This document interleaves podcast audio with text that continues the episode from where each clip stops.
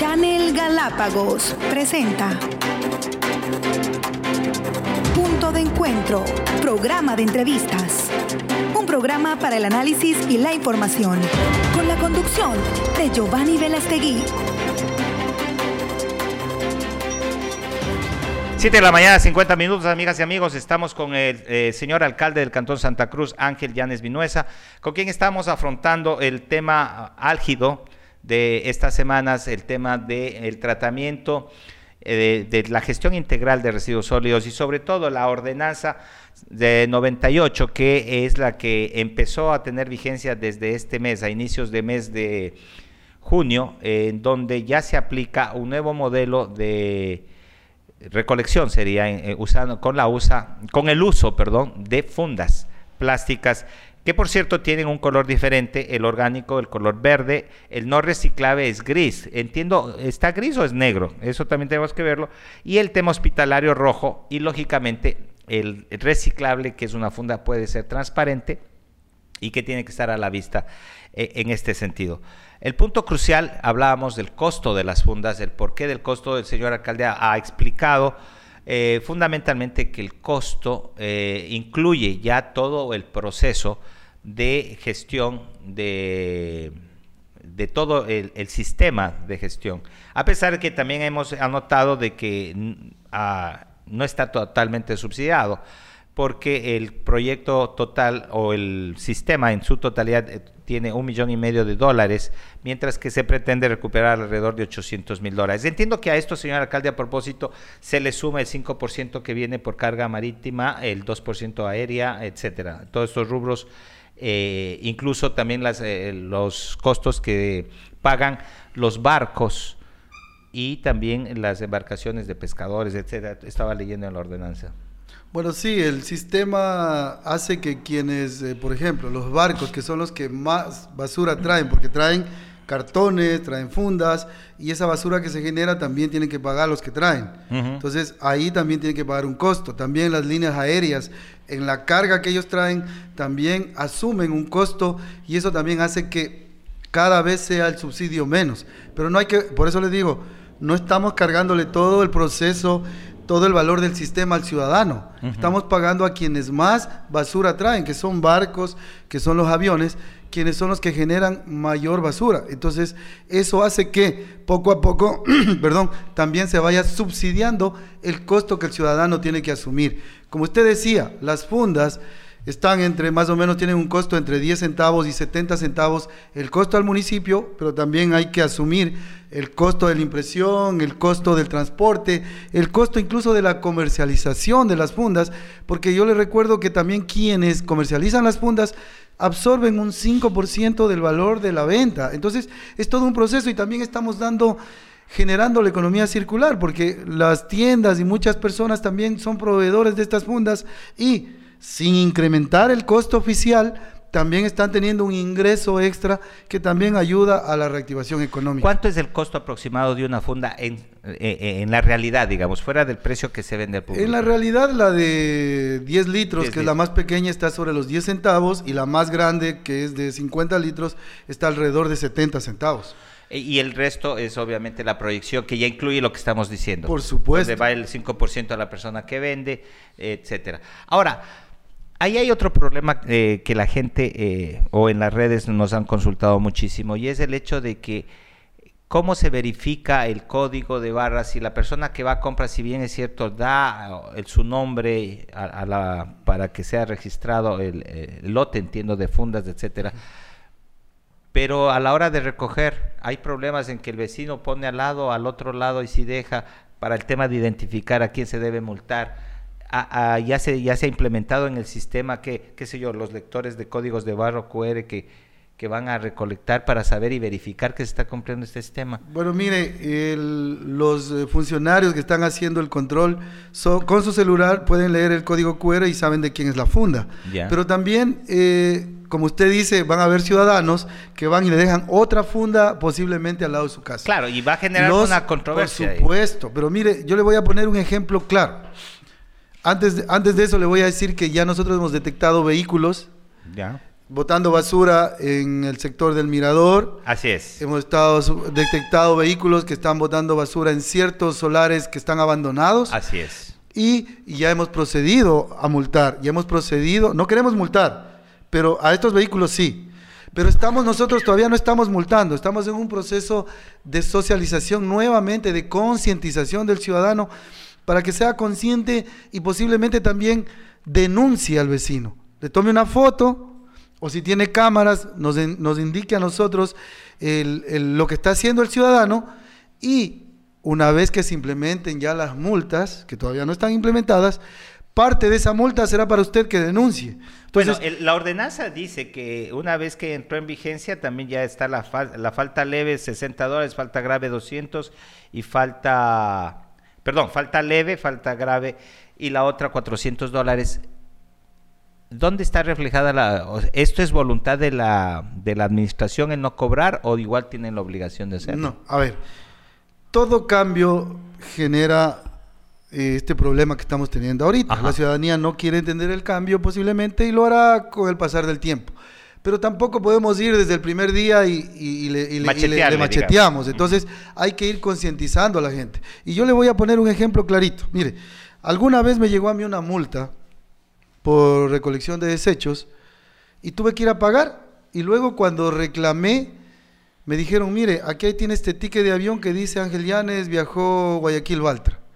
Pero le digo, en mi casa no, estuvo a unas 10 cuadras de mi casa y cuando yo me di cuenta había sido una maleta que yo había regalado a un ciudadano y él sacó la basura mal y claro, estaba mi nombre y me multaron a mí. Entonces yo hice el reclamo y se hizo el reembolso respectivo y eso es lo que vamos a hacer. Ese es el trabajo de los inspectores, de revisar la basura y identificar de quién es. Esto no va a aumentar el, volumen de trabajo y sobre todo hacer más difícil la gestión de recolección, digamos, en el proceso de, horarios y todo esto? No creo, o sea, en un principio va a ser fuerte, estamos pidiendo ya la colaboración al, a la Dirección de Medio Ambiente, al Medio Ambiente de la, de la Policía Nacional, estamos pidiendo el apoyo también a la Comisaría municipal para que con sus inspectores podamos seguir haciendo el control. En primera instancia la gente va a estar reacia, pero yo creo que va a entender, así como entendimos el reciclaje. Antes nosotros no reciclábamos y nos dimos cuenta que nuestros hijos llevaban con el papel del caramelo, con el palito del helado en la mochila y nos dimos cuenta de que ellos nos enseñaron a nosotros a reciclar y ese es un proceso. Acaba de topar un tema fundamental, señor alcalde, justo me iba a referir. Cuando yo trabajaba en el Parque Nacional Galápagos hace 22 años, me acuerdo exactamente, porque se empezó a hablar del tema de, si corroboramos el, año, pero yo recuerdo que empezamos con el tema de parejita, que le, le, emblematizamos, pusimos esta caricatura, y se empezó con un proyecto piloto, eh, me acuerdo, en el barrio Pampas Coloradas, si mal no recuerdo.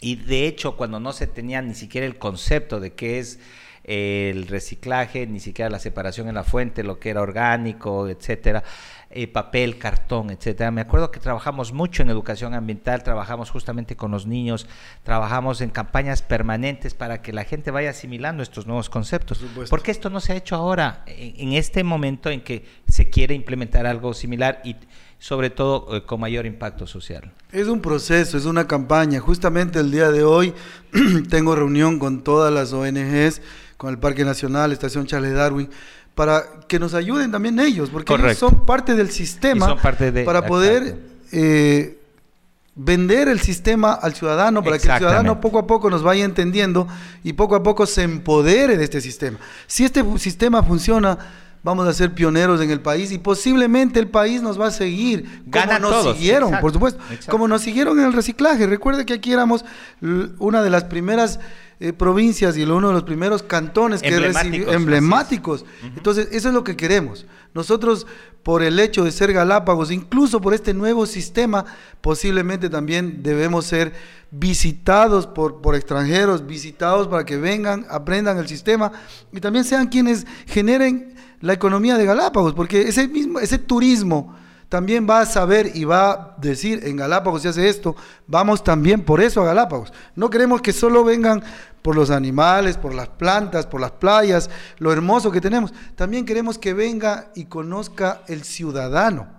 conozcan quienes vivimos aquí y quienes conservamos Galápagos. Eso es fundamental. Las buenas formas de vida. Por supuesto. Y de convivir, que sí, es parte del conocimiento. Eh, cuando hablamos de identidad, mucha gente habla de arte, cultura, música, ciencia, pero nosotros creemos que también hacer eh, algo que se podría identificar o por lo cual deberían identificarnos por nuestras formas de vida diferentes y aplicables y, que van directamente alineadas a lo que ahora está de moda, que es la, eh, digamos, eh, el menor impacto ambiental que se tiene, ¿cierto? Por supuesto, mientras más cuidemos nuestras islas, seguramente vamos a tener más turismo. Y eso es lo que allá debemos apuntar. Los ciudadanos debemos ser conscientes de que estamos siendo ejemplo del Ecuador y del mundo.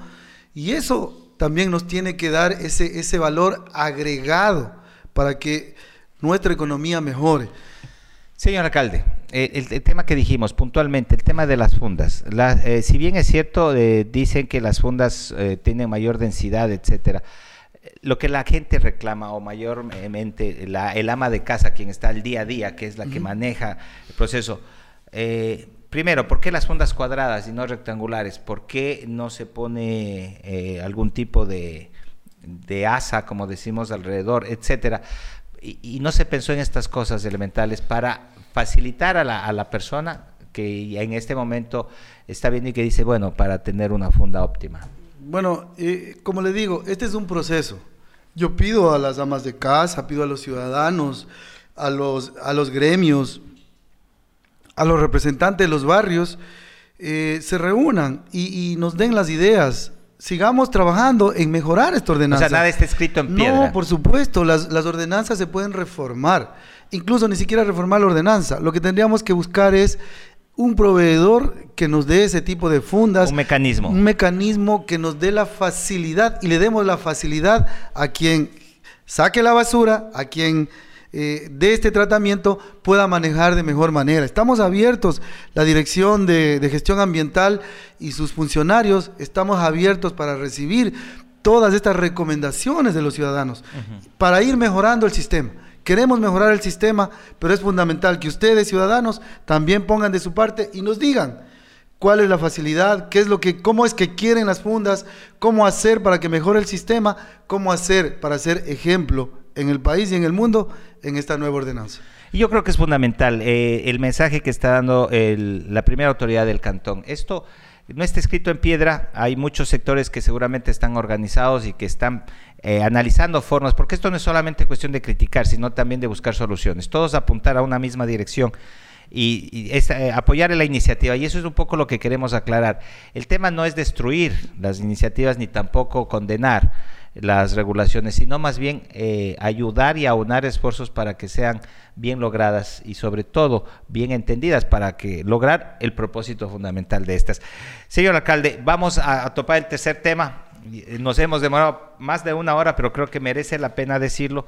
En todo caso, como medios digitales no tenemos la presión del tiempo aire, lo hemos dividido en tres secciones eh, si tal vez usted no tiene nada más que decir del tema por el momento, porque esperamos que no sea la primera ni la última vez que la tengamos acá, pero creo que hemos abordado el tema de la... Yo creo que sí, estimado Giovanni, pero por eso le pido, por favor, el municipio, las puertas del municipio están abiertas incluso para ustedes que son una fuente de información. Por supuesto. Pedir, solicitar, así como le entregué la votación, usted pida la votación, pida la copia de las actas, pida incluso el resumen que ponen los, los señores concejales. No, y que evidencian las acciones de cada uno. Por supuesto, no, pueden decir... Eh, en ese sentido, señor alcalde, entenderá que el, el tema en, en, en, opinión a veces la gente viene y justamente nuestra parte de corresponsabilidad es darle la voz a todos, pero evidentemente también hay que ir generando eh, la responsabilidad en cada uno de sus actores.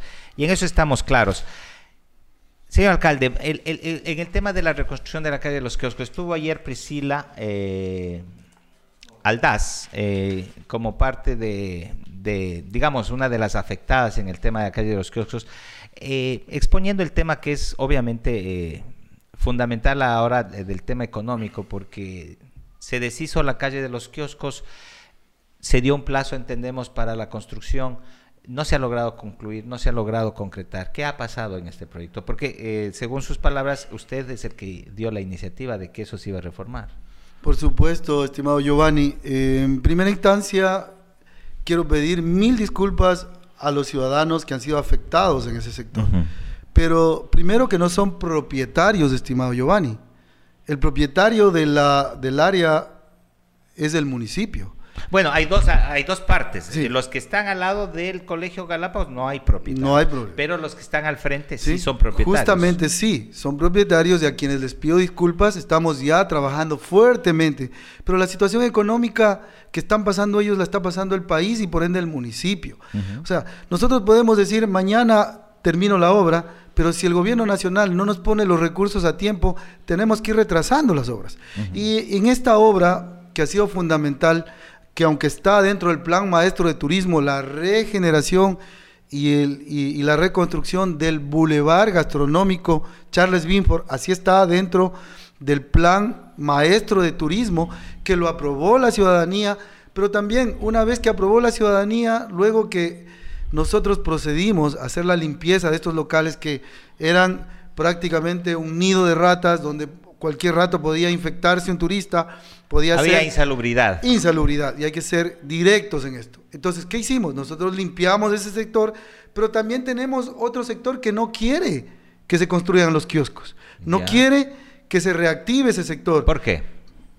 Supuestamente también les afecta. Entonces, tenemos ese problema. O sea, no es que solo el alcalde es el que no quiere construir, pero también dentro del proceso, usted sabe que todo proceso tiene que ir al proceso de compras públicas.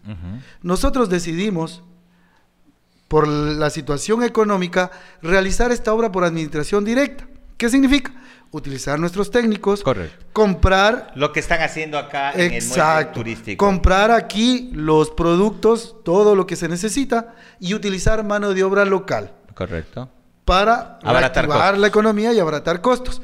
Pero ¿qué sucede? En el proceso de contratación pública ninguno de los proveedores de Santa Cruz ni de Galápagos está en la capacidad de entregarnos todos esos, esos implementos para poder iniciar el proceso. Se ha caído el proceso tres veces.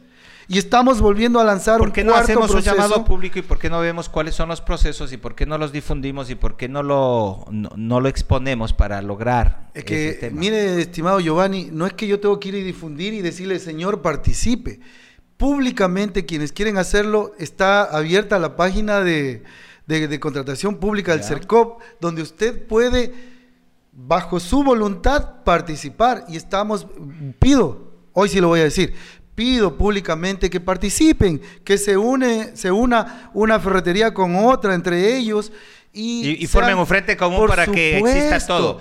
Para que quitarles el problema a ustedes de que tienen que una cosa conseguir en un lado y otra cosa en otro lado, sino más bien hay un, para este tipo de, proyectos, un frente común donde pueda ser un solo distribuidor. Más o menos eso Así es, nosotros queremos eso y estamos nosotros tratando de que este proceso salga y ojalá hasta fin de año ya podamos tener la calle, ya la estamos arreglando, la calle estamos adoquinando, estamos arreglando las veredas, pero también hay un grupo de 12 personas, ciudadanos, que también trabajaban en, los kiosquitos y también ya están pidiendo su espacio y estamos preocupados por ellos, estamos preocupados por los de al frente, porque también ahí se produce cierta economía, gran economía diría, se producía en las noches y queremos reactivar. 120 familias, eh, decía ayer Priscila, No son 120 familias, estimado Giovanni, son uno, dos, tres restaurantes, cuatro con el de al lado y 12, más bien los que, los que todavía no me han reclamado fuertemente, pero siempre estoy conversando con ellos, son las 12 familias que tenían al Ahora, una cosa, señor alcalde, el, eh, ellos, como usted bien dijo, no son propietarios y tampoco, eh, aquí entiendo cómo se va a entregar, digamos, hipotéticamente el momento que se hacen eh, la, nueva infraestructura, que entiendo inclusive va a ser en dos plantas con una teresita, etcétera, de lo que conocí un poco el proyecto, pero se les va a dar a las mismas personas bajo qué conceptos, porque esos locales entiendo inclusive unos subarrendaban, etcétera. ¿Qué se debe hacer ahí? Porque definitivamente esa va a ser una infraestructura municipal. Por supuesto, eso es lo que queremos. Mire, el, el, ¿por qué reclamaban los otros sectores que no se construya la calle de los kioscos? Porque no pagaban impuestos, no tenían patente, no tenían, no facturaban, etcétera. Entonces, hoy sí se les va a hacer un contrato, pero primero hay que hacer un concurso. Corre. Eh. Exacto. Hay que hacer un concurso y hay que dar la facilidad y cierto grado de, de ayuda, diría yo, a quienes han tenido por historia esos locales. Pero eso no quiere decir que ellos van a ser los que Tendrán un puntaje Tendrán un preferente puntaje preferente, habrá que ayudarles. Yo he visto y he sido y he palpado que hay personas que incluso son enfermas, Correcto. tienen enfermedades catastróficas y son propietarios, han sido históricamente propietarios de esos locales, pero hay que ayudarlos a ellos. O sea, es. ellos, ellos están a espera de estos kioscos y hay que darles esa colaboración. También hay que ser la parte humana. El municipio no solo puede estar pensando en cuánto voy a cobrar, no. Hay que hacer un concurso, sí, pero hay que mirar todas estas posibilidades para poder ayudar a todos y que esto genere también una ayuda para una ayuda social para muchos que viven de esos locales. Entonces, yo lo único que pido, estimado Giovanni, es tiempo a los ciudadanos, por favor, tengamos tiempo y paciencia. Nosotros estamos, si bien es cierto, ya la gente está descontenta, está la ciudad destruida, usted se ha dado cuenta, pero los avances para un proyecto de agua potable, alcantarillado, cualquier avance, hay que destruir la ciudad, hay que romper las calles. Recuer- le recuerdo que, por ejemplo, el proyecto de agua potable viene desde 2013 y yo en dos años he avanzado más de lo que ellos han avanzado sin pagar lo que han pagado. Ujú. Porque se ha pagado 16 millones de dólares y nosotros más bien les hemos hecho devolver más de un millón de dólares que han cobrado de más. Entonces, todo eso es un trabajo duro. ¿Me toca romper las calles? Sí, pero porque quiero avanzar, quiero terminar. Pero una y otra vez, o eso es parte proceso? Estimado Giovanni, uno es el contratista, el que hace todos los, todo el proceso, pero otro es el que recibe y tiene que hacer las pruebas. Y si no hay pruebas, pues me abre porque nosotros tenemos que recibir funcionando. Entonces, todo eso hace un, so- un grave problema que ahora estamos teniendo y yo sí pido, pido mil disculpas a los ciudadanos, pero poco a poco vamos a ir saliendo de acuerdo a las posibilidades económicas del municipio. Mire, nosotros recibíamos por ingreso de turistas 2 millones al año. ¿Y sabe cuánto recibimos este El año pasado, ujú. 200 mil. El 10%. Nosotros hemos cobrado impuestos, patentes y todos los ingresos municipales el 30% del año anterior y el 25% hasta la fecha este año. Entonces, no hemos recibido los ingresos que deberíamos recibir y tampoco estamos exigiendo a los ciudadanos. El gobierno nacional nos ha rebajado el 40% de los ingresos. Entonces, los municipios estamos en crisis y pese a la crisis estamos avanzando poquito a poquito y vamos a salir. O sea, yo ya quiero que se termine ese, ese- esa cantaleta de agua potable alcantarillado de hace 40 años. La ciudadanía tiene que entender y comprender que ya los pozos sépticos ya están llenos. Claro. Y ya, no aguantan. tenemos, o sea, ¿cómo vendemos Galápagos limpio, Galápagos tenemos sano? servicios básicos, si estamos posiblemente enviando ya nuestras heces fecales al mar.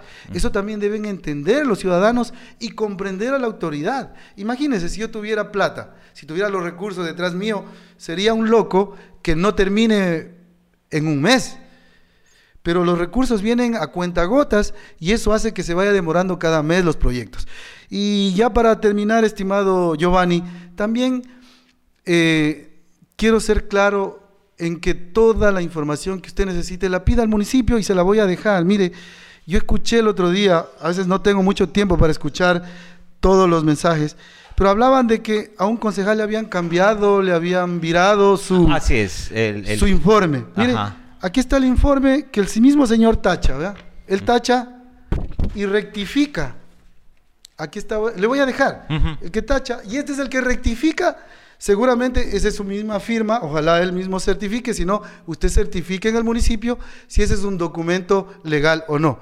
Pero hay una cosa fundamental, este es un informe. Suponiendo, exacto, suponiendo que el secretario se equivocó y le cambió el informe. En la sesión de consejo tenía que haber dicho, eh, el informe no está como yo puse. Y suponiendo que ya se aprobó la ordenanza, ¿no? Y el secretario volvió a ponerle mal su informe o, o- o como él no que como él quería. Con la transitoria, que se cambió la transitoria, así es, lo que dijo. Suponiendo que estuvo mal, todavía, a- aparte de haber votado a favor, sin leer, qué pena, y luego todavía suponiendo que se equivocó, a la siguiente semana se apruebe el acta. Y ahí podía haber dicho, eh, no han puesto lo que yo, yo, lo que yo quise, o lo que yo decidí, o lo que está es decir, ahí tiene la facultad y debería haber votado en contra. Ratifica pero sí, ratifica con su voto. Entonces, yo no entiendo. La verdad, eh, vuelvo, a, vuelvo a decirle, estimado Giovanni, yo creo que ya empezó la campaña política. Yo creo que ya están buscando candidaturas y eso hace decir yo no, yo no, yo no, yo no, y votan en el Pleno del Consejo a favor. Entonces, qué pena, nosotros seguimos trabajando duro porque nos ha tocado un, un, proceso duro, estimado Fabián. Comenzamos, Giovanni. Tercera vez, eh, haga eso. comenzamos el 2019 con un presupuesto prorrogado. Ajá que solo teníamos que pagar las deudas de la administración anterior. 2020 con pandemia y 2021 igual sin presupuesto. Pero estamos sacando todo el esfuerzo posible, exprimiendo el último centavo para poder salir lo más pronto. Y eso pido de favor especial a los ciudadanos. Entiendan, comprendan, yo estoy para escucharlos, para recibirlos, pero sin recursos no se puede avanzar y estamos haciendo lo mejor, lo mejor para ustedes. Amigas y amigos, han sido las expresiones del eh, alcalde del Cantón Santa Cruz, Ángel Llanes Vinuesa, quien ha aceptado esta entrevista y con quien hemos podido analizar de primera mano, creo que tres aspectos fundamentales a los que nos comprometimos. Existen muchos temas, mucho más. Existe justamente lo que ha mencionado, el proyecto de alcantarillado y agua potable. Existen varios procesos eh, en el camino, como el tema de impuestos, como el tema de poder eh, mejorar tenemos el tema de muellaje también. Definitivamente vamos a requerir de su presencia, señor alcalde. Eh, como le dije, esperemos que no sea la primera, ni la única, ni la última vez que lo tengamos. Siempre igual las puertas abiertas de este medio de comunicación para que podamos ir aclarando y transparentando estos procesos, sobre todo entendiéndolos, porque yo creo que la base fundamental es que si no hay comunicación, ah, empieza a haber falta de transparencia y eso genera muchos comentarios. Pero en fin, ha sido creo que muy productiva esta entrevista para que toda la comunidad entienda y comprenda todos estos aspectos abordados. Amigas y amigos, muchísimas gracias por su amable sintonía. Nos vemos el día de mañana en un nuevo punto de encuentro.